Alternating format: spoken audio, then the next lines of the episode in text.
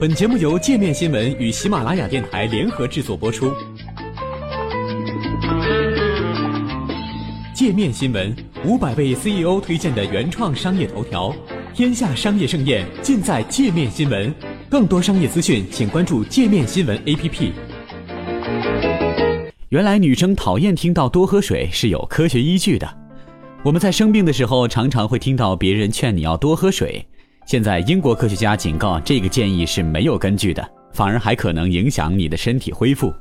这个警告是由伦敦的国王学院附属医院英国国家医疗服务体系基金会提出的。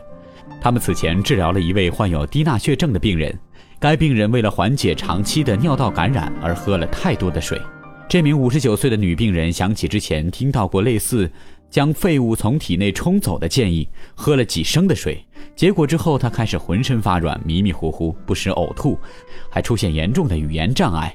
在这份发表在英国医学杂志的报告中，作者之一的诺罗尼亚医生表示，人们生病的时候不要喝太多水，因为这是最不应该做的事，你很快就会变成脱水。医生曾说要多喝点水，这就踏入了一个误区。让你以为你必须喝几加仑的水，大部分人在平时并不会这么做，但在生病的时候，他们就可能照本宣科。后来经过检查证明，这位女病人摄入了过量的水，造成了严重的低血钠，每升一百二十三毫克，导致她被送进了抢救病房。血钠水平低于每升一百二十五毫克的病人，死亡率约为百分之三十。医生在此后的二十四小时之内将他的液体摄入量减少至一升。第三天早晨，他的血液测试结果恢复正常，当天出院。之前还有一个病例，一名患有肠胃炎的女子喝了过量的水，引发了低钠血症，最后导致死亡。致命的水中毒也曾经发生在进行耐力运动以及服用摇头丸的患者当中。当他们出汗过多而过度补充液体的时候，就可能出现水中毒。该研究的作者强调，肾功能正常的人很少出现水中毒，但研究同时也提醒要注意那些抗利尿激素水平上升，从而影响正常排尿的疾病。医生应该试着给出更具体的建议。诺罗尼亚说，生病的时候至少要保持平时的饮水量，最多增加一半，也就是平时的百分之一百五十。如果你平时喝三升的水，那你在生病的时候不应该喝六升。英格兰公共卫生建议人们每天应该喝六到八杯液体，包括水、低脂奶、无糖饮料，如茶和咖啡。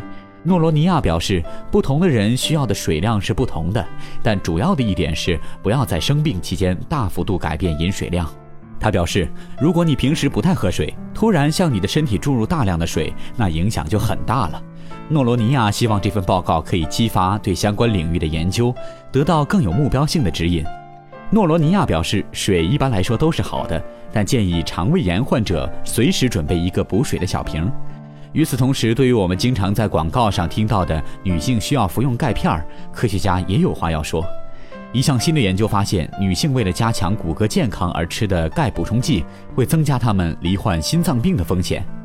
这份发表在美国心脏协会期刊的研究指出，钙补充剂会促进血小板的聚集，从而增加罹患心脏病的风险。这也是近十年来关于补充剂利弊之争的最新研究成果。研究称，当血管中的钙质血小板增多后，它就会阻碍血液流通，增加心脏病的风险。这项研究对六千多人的指标进行了检查，以寻找心血管疾病的危险因子和特征。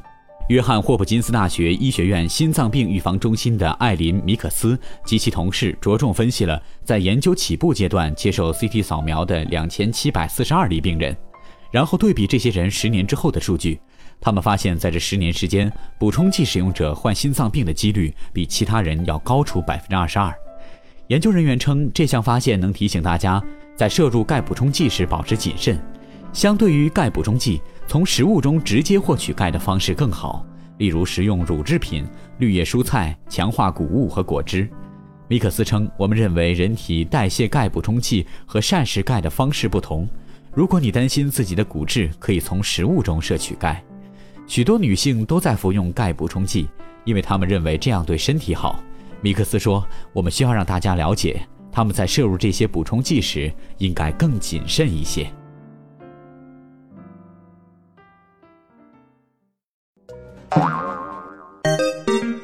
还想了解更多世界各地的商业趣闻，请关注“界面天下”频道微信公众号“最天下 The Very World”。